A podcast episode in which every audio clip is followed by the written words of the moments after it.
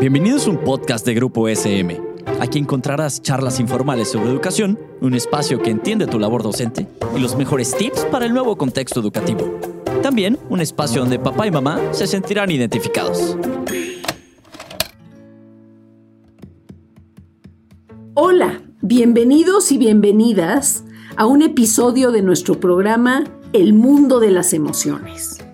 Soy Yvonne Klein, especialista en educación socioemocional, y hoy exploraremos qué es la resiliencia y cómo fortalecerla. ¿De dónde viene ese término tan complicado? Pues nada más y nada menos que de la física. La resiliencia es la capacidad de un material para recuperar su forma original. Por ejemplo, si tengo un cojín, en términos físicos, un cojín es resiliente porque yo lo aplasto y al dejar mi mano de, tener contacto con el cojín, vuelve a adquirir su forma original.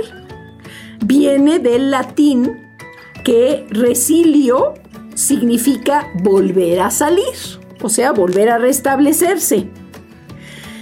Eh, pero hay una diferencia con respecto al origen de, que viene de la física. Y en la psicología se puede decir que se agregó algo que en la física no estaba. La resiliencia en psicología implica atravesar situaciones difíciles y salir fortalecido, no salir igual que es diferente a, recuperar la forma original en física. O sea, no, salimos mejor, ¿sí? La resiliencia se estudió en poblaciones que han recibido traumas por siniestros naturales, por sismos, por inundaciones, por terremotos o por situaciones sociales muy difíciles como las guerras, el narcotráfico, la violencia, ¿verdad? Ejemplos de resiliencia, uy, hay muchos y maravillosos. Uno, por ejemplo, es Frida Kahlo. Es una pintora mexicana que sufrió un accidente cuando viajaba a los 15 años y regresaba de la escuela y el tranvía chocó y en el choque un tubo se le atravesó por la mitad del cuerpo. ¿Qué hizo Frida Kahlo? Bueno, pues se refugió en el arte y es un artista que ha tenido reconocimiento internacional, ¿verdad? Hay un museo maravilloso en la Ciudad de México con, muchas de sus obras que les recomiendo que visiten en Coyoacán, que se llama el Museo de Frida Kahlo. Ella también fue este, esposa de otro gran pintor que fue este, Diego Rivera.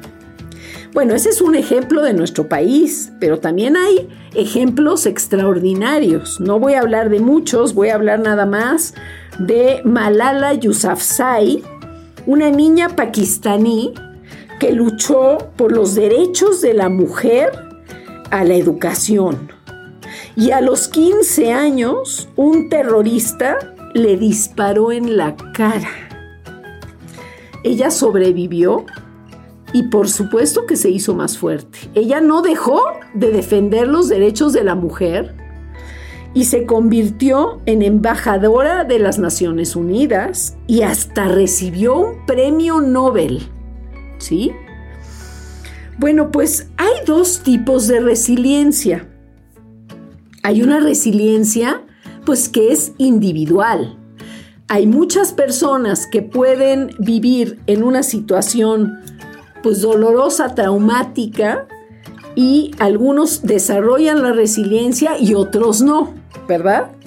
Pero también tenemos resiliencia colectiva.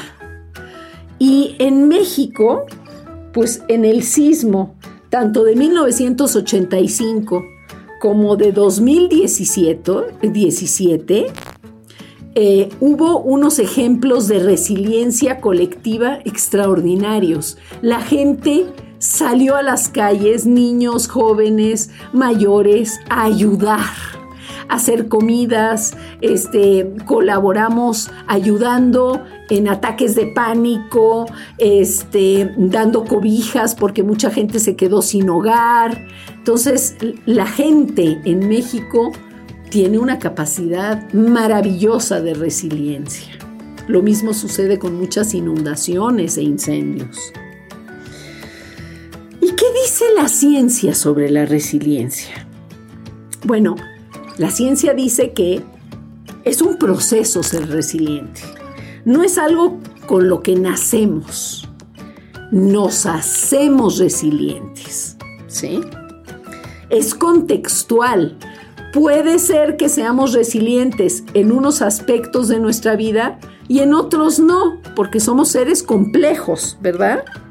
Lo que sí se sabe y se ha probado es que la resiliencia se puede desarrollar y fortalecer. La resiliencia puede desarrollarse a través de la motivación. Y existen dos tipos de motivación. La motivación propia, por ejemplo, en el caso de Malala o en el caso de Frida Kahlo, bueno, pues ellas tuvieron una motivación propia por darle sentido a su vida y encontrar algo que le dé sentido a su vida independientemente del trauma y el dolor que sufrieron. Y también se puede hacer por motivación y amor a alguien.